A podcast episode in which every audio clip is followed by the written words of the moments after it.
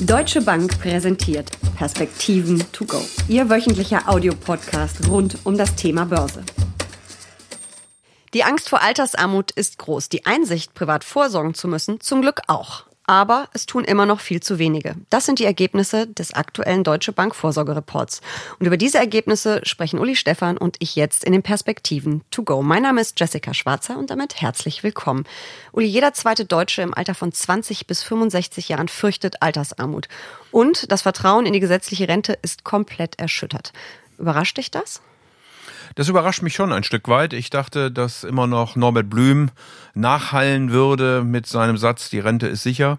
Aber offensichtlich äh, setzt sich mittlerweile durch, dadurch, dass ja auch die Bundesregierung Versprechen macht, die äh, naja gut, wo man überlegt, wie sie denn eingehalten werden sollen, wenn die, ähm, wenn das Renteneintrittsalter nicht angehoben wird, wenn das Rentenniveau nicht sinken darf, wenn aber auch die Rentenbeitragssätze nicht äh, angehoben werden. Wie soll das funktionieren mit einer Demografie?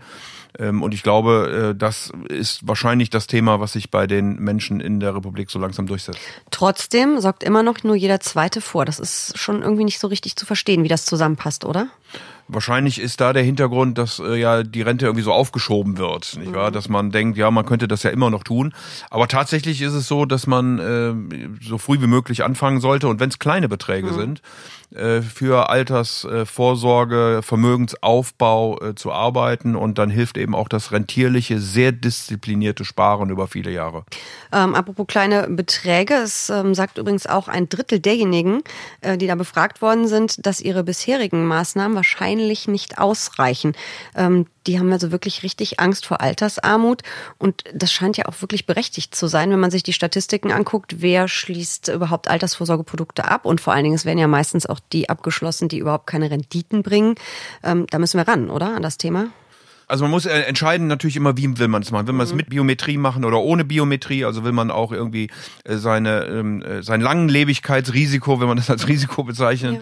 darf, mit absichern äh, oder will man einen Vermögensaufbau machen ohne eben diesen Versicherungscharakter? Das sind ganz unterschiedliche Entscheidungen, die performen natürlich dann auch mhm. unterschiedlich mhm. gut. Insofern wäre das, glaube ich, die erste Frage, die man sich äh, stellen muss. Und dann kann ich nur nochmal sagen, ich würde frühzeitig anfangen und äh, dann regelmäßig ähm, einbezahlen. Ähm, ich glaube, dass das absoluten Sinn macht. Und da kommt natürlich dann auch eine Aktie mit ins Spiel, die dann zwar eine höhere Volatilität hat, das gleicht sich aber dann über die Jahre aus im Vermögensaufbau. Äh, wichtig ist, dass man es wirklich sehr diszipliniert macht und nicht irgendwie auf die lange Bank schiebt oder mal hier und da äh, aussetzt. Du hast gerade schon auf diese Volatilität, die Schwankungen angesprochen. Das ist ja das große Problem, was die Deutschen mit der Aktie haben. Die meiden ja die Aktie, finden die riskant, finden die gefährlich. Ähm, und das zeigt sich auch in dem Altersvorsorge-Report, ähm, dass wirklich ähm, da wieder dieser Sicherheitsgedanke rauskommt. Also nur die meisten, also 72 Prozent der Befragten sagen, Sicherheit ist das Allerwichtigste bei der Altersvorsorge. Wenn sie aber gleichzeitig die Aktie für riskant halten, kommen wir da natürlich nicht zusammen. Aber irgendwo muss die Rendite ja herkommen. Völlig klar, wenn man langfristig spart, diszipliniert, äh, würde ich immer eine Anlage suchen, die sogar möglichst stark schwankt. Weil wenn es nach unten geht, dann kriege ich mehr Stücke für mein Geld und wenn es nach oben geht, ist sowieso alles gut. Äh, und von daher würde ich diejenigen nehmen, die eben auf lange Sicht dann mhm. eine höhere Rendite haben. Äh, das macht absolut Sinn. Aber wie gesagt, es kommt da auf die Disziplin an. Und nochmal, weil du auch vorhin ansprachst, ähm, die Altersarmut, es sind natürlich auch bestimmte Gruppen dann davon äh, betroffen, äh, mhm. Langzeitarbeitslose, ähm, alleinerziehende Mütter vor allen Dingen. Und da stellt sich dann die Frage, naja gut, woher nehmen die denn mhm. auch das Geld dann in die Altersvorsorge entsprechend äh, einzusparen? Also von daher würde es da auch helfen, wenn, wenn vielleicht andere Instrumente nochmal zur Verfügung stehen würden, äh, um das auch ermöglichen zu können, äh, diesen Menschen eben äh, ja ein, eine Altersvorsorge äh, generieren können, die dann eben vor Altersarmut schützt. Aber man hört ja eben wirklich auch ganz oft, dass die äh, Menschen sagen, sie haben gar kein Geld, um vorzusorgen. Ähm, häufig, wenn man das aber dann ein bisschen hinterfragt, dann ähm, merkt man doch, also so 25 oder 50 Euro wären ja dann doch möglich. Die Renditen dich dann, du hast schon über das langfristige Anlegen in Aktien gesprochen, also dich dann ja mit ETF oder Fondssparplänen erzielen kann, die sind ja wirklich üppig. Also da wird ja richtig was draus über 20, 30, 40 Jahre. Müssen wir da noch mehr aufklären, damit den Leuten das bewusster ist, dass es erstens schon mit so extrem kleinen Summen geht, dass das ja am Ende auch helfen kann? Fehlt da noch so ein bisschen auch vielleicht von der Branche Aufklärung? Ja, vielleicht ist das so. Ich glaube, äh, finanzielle Allgemeinbildung ist ja ohnehin ein mhm. Thema in, in der Republik, äh, was es zu verbessern gilt. Äh, ich will da keinem zu nahe treten, aber das ist sicherlich ein Thema, dem man sich widmen muss. Ich glaube, dass es vielen eben einfach auffällt, wenn es fast schon zu spät ist. Mhm. Wenn ich also so in den 50ern bin und sage, so jetzt will ich mal anfangen, mein, mein Vermögen aufzubauen für ähm, einen Altersruhestand, äh, dann wird es eben schwer und dann werden natürlich auch die Zeiträume irgendwann ähm, kürzer, in denen ich äh, Aktienvolatilitäten aussetzen muss. Also ähm, man sollte, wie gesagt, sehr frühzeitig äh, damit anfangen, mit der Altersvorsorge, damit äh, auch ähm, die Zeit einfach die Volatilitäten, die Schwankungen glättet und am Ende ein ausreichender Betrag zur Verfügung mhm. steht. Nun ist ja leider mit der deutschen Aktienkultur wirklich nicht besonders weit her und die Politik, ohne jetzt politisch werden zu wollen, tut ja im Augenblick auch mal wieder alles ähm, dafür, dass es auch nicht besser wird mit unserer Aktienkultur. Stichwort ähm, Aktiensteuer, die Grundrente soll über die Aktiensteuer finanziert werden etc. pp. Ähm, brauchen wir vielleicht trotzdem ein bisschen mehr ähm, Rückendeckung oder Rückenwind von der Politik, damit die deutschen Aktien als Altersvorsorgeprodukt auch erkennen und akzeptieren vor allem? Ja, möglicherweise ist das so. Also in anderen Ländern gelingt das mhm. ja.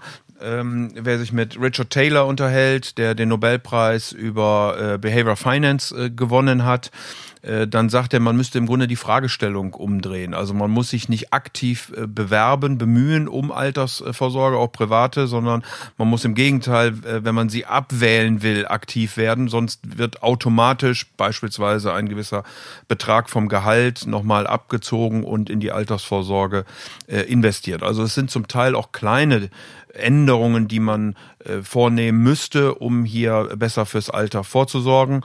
Ich glaube auch, dass man sich äh, explizit um die Gruppen in der Bevölkerung, die nicht ausreichend Geld haben, um privat Altersvorsorge betreiben zu können, äh, kümmert.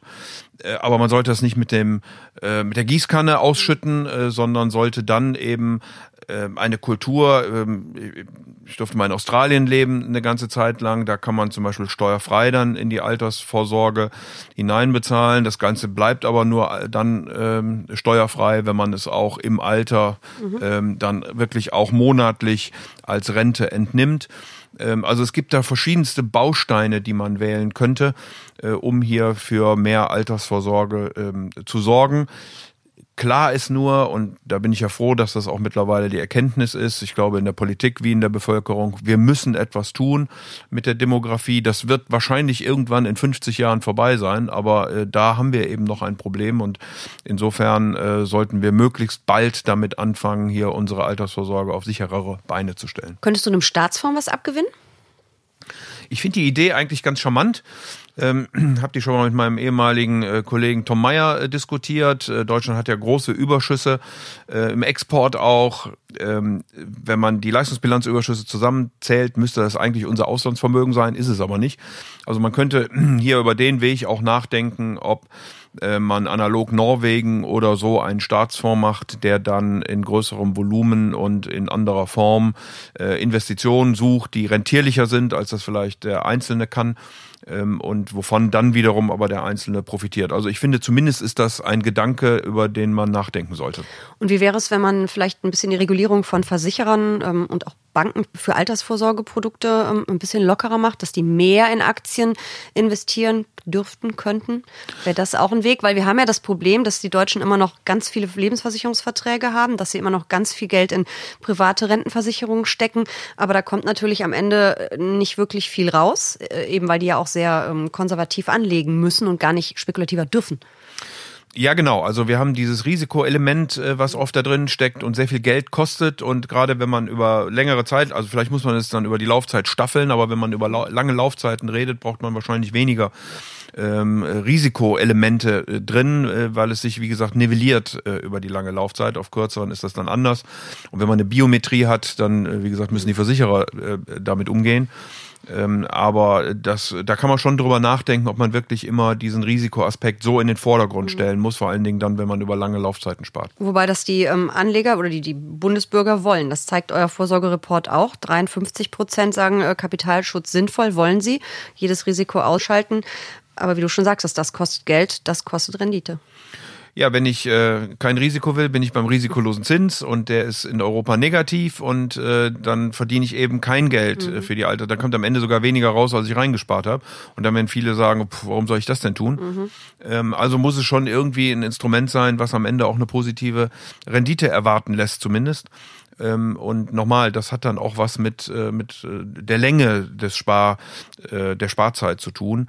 Äh, aber ich glaube, dass man bei längeren Laufzeiten immer auf diese Risikokomponente ein Stück weit verzichten kann, weil es sich eben mhm. ausmittelt. Und dieses äh, ewige Sparen, was die Deutschen tun, äh, sind wir uns, glaube ich, einig, das ist kein Weg. Viele fahren ja ihre Sparquoten hoch, weil es keine Zinsen mehr gibt.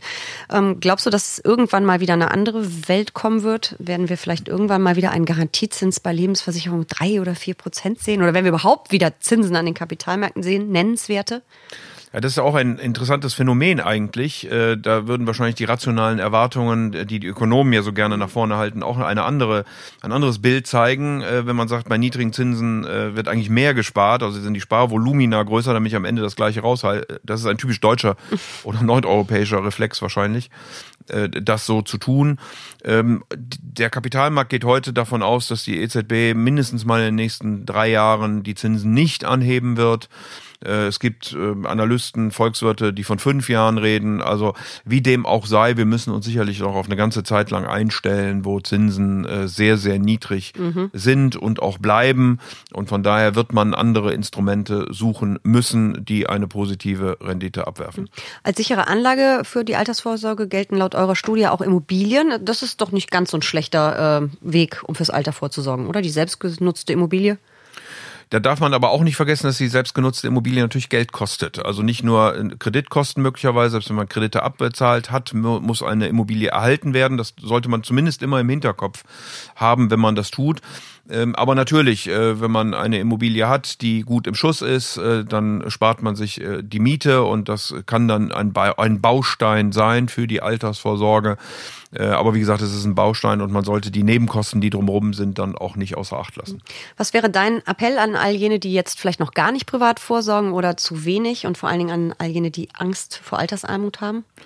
Ja, ich würde äh, möglichst schnell anfangen, äh, würde mir genau überlegen, äh, wie viel ich denn pro Monat zur Seite legen kann. Vielleicht kann man an der einen oder anderen Stelle mal auf das ein oder andere äh, verzichten, wie schnell es mal eine Pizza bestellt oder äh, ich weiß nicht was. Der Kaffee to go. Äh, der Kaffee to go. Ähm, also ich glaube, da sollte man einfach drüber nachdenken und dann möglichst bald damit anfangen. Man sollte sich überlegen, wie man das gestalten will. Ich würde es auch diversifiziert tun. Also ich würde einen bestimmten Beitrag über Biometrie Biometrie machen, einen anderen Teil würde ich äh, ohne Risikoabsicherung im Kapitalmarkt machen. Die Immobilie kann eine ähm, Rolle spielen, so wie wir gerade gesagt haben. Also es gibt verschiedenste Bausteine, ähm, aber das hängt immer dann vom Gesamtbild ab. Da kann man so pauschal nur schwer ein Urteil äh, drüber geben. Es kommt auf das Alter an und wie viel Zeit man sich sozusagen noch gibt, um diesen Vermögensaufbau für die Rente dann durchzuführen.